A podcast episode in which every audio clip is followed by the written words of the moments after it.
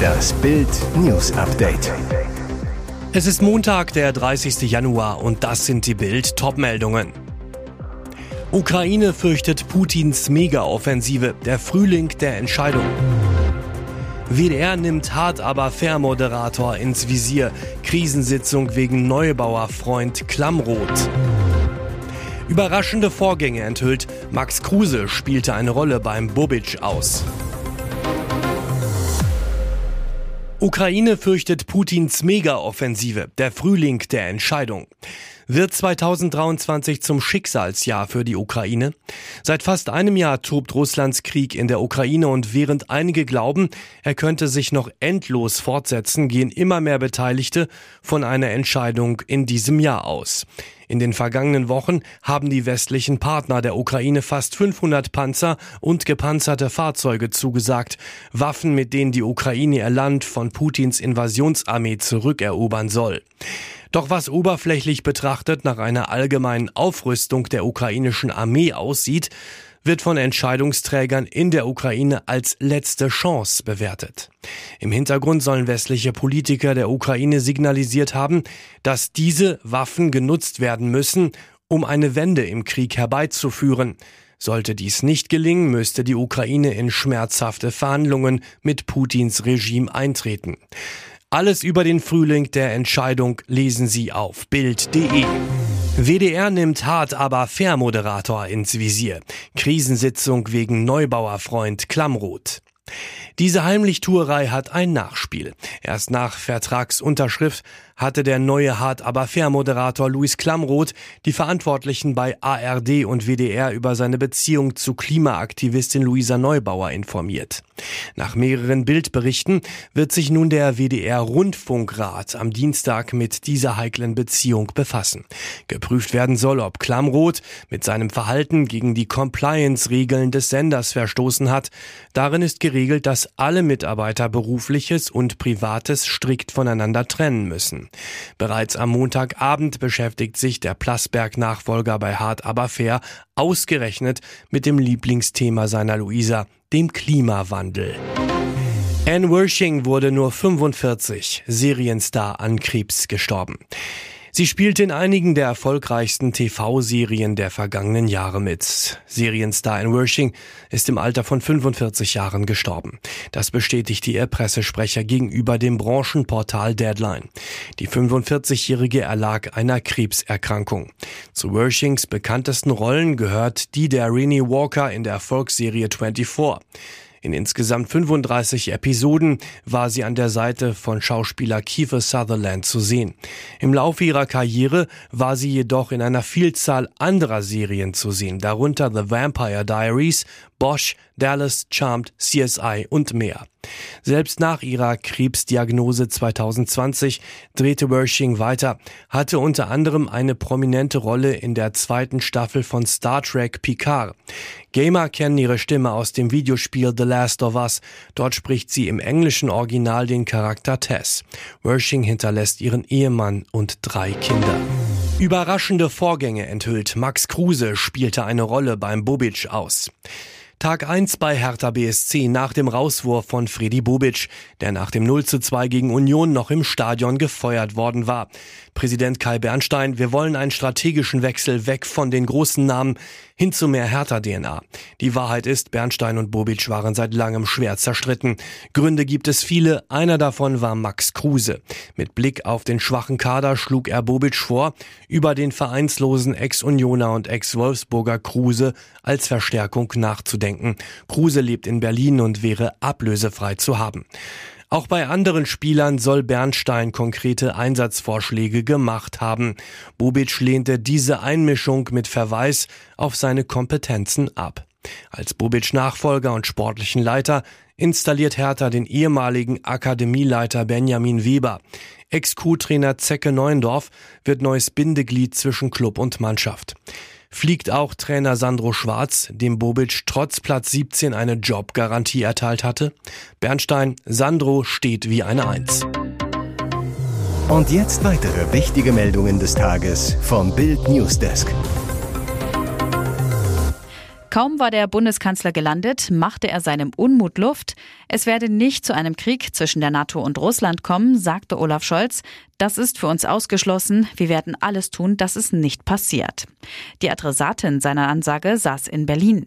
Außenministerin Annalena Baerbock war Scholz vergangene Woche wieder in die Parade gefahren, hatte erklärt, wir führen einen Krieg gegen Russland.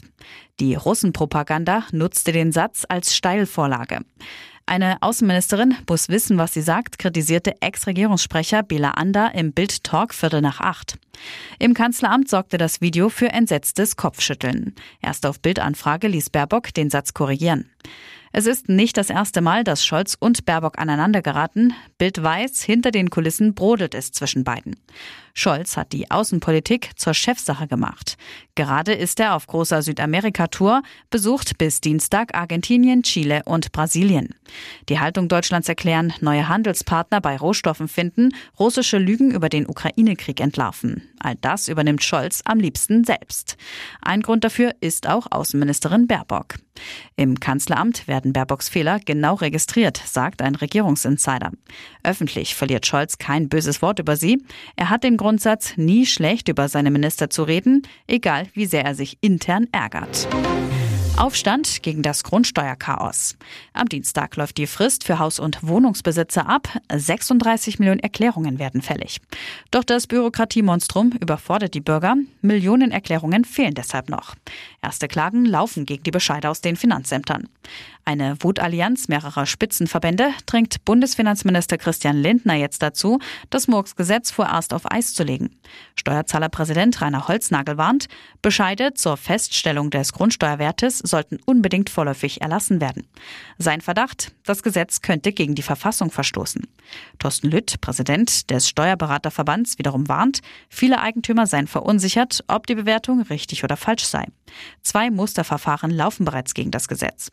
Kai Warnecke, Präsident vom Eigentümerverband Haus und Grund, macht den Eigentümern Hoffnung.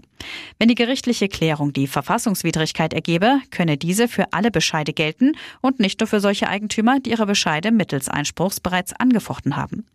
Auch Florian Köbler, Chef der Steuergewerkschaft DSTG, unterstützt die Wutallianz.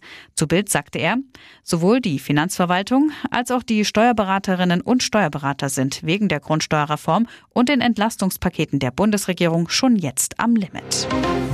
Klartextansage aus Amerika. Die USA schließen einen Militärschlag gegen den Iran nicht mehr aus, um die Islamische Republik daran zu hindern, eine Atomwaffe zu erlangen. US-Außenminister Anthony Blinken sagte am Sonntag in einem Interview im Rahmen seiner Nahostreise dem Sender Al Arabiya, alle Optionen seien auf dem Tisch. Auf die Nachfrage, ob das auch eine militärische Option einschließe, sagte Blinken klar, alle Optionen sind auf dem Tisch. Aber der bevorzugte Weg sei der der Diplomatie. Der Iran habe die Chance gehabt, in das internationale Atomabkommen zurückzukehren, habe das aber abgelehnt, zu blinken weiter. Bereits im Sommer 2022 hatte US-Präsident Joe Biden auch einen Angriff als letztes Mittel nicht ausgeschlossen. Seit vielen Monaten stecken die Verhandlungen zur Wiederbelebung des Wiener Atomabkommens von 2015 zwischen dem Iran und dem Westen in einer Sackgasse. Teheran blockierte nach Aussagen von Diplomaten eine Einigung kurz vor Abschluss. Derzeit reichert der Iran Uran bis zu einem Reinheitsgrad von 60 Prozent an. Dieser liegt nach IAEA-Angaben nicht wesentlich unter den für Atomwaffen benötigten 90 Prozent. Der Iran behauptet, sein Atomprogramm nur für zivile Zwecke zu nutzen. Auch die brutale Unterdrückung der jüngsten Proteste im Iran hatte das Vertrauen in die Verhandlungen erschüttert. Die EU verurteilte das Vorgehen des iranischen Sicherheitsapparats und verhängte neue scharfe Sanktionen. Zwei Wochen Buschdrama sind zu Ende. Jamila Rowe ist die neue Dschungelkönigin.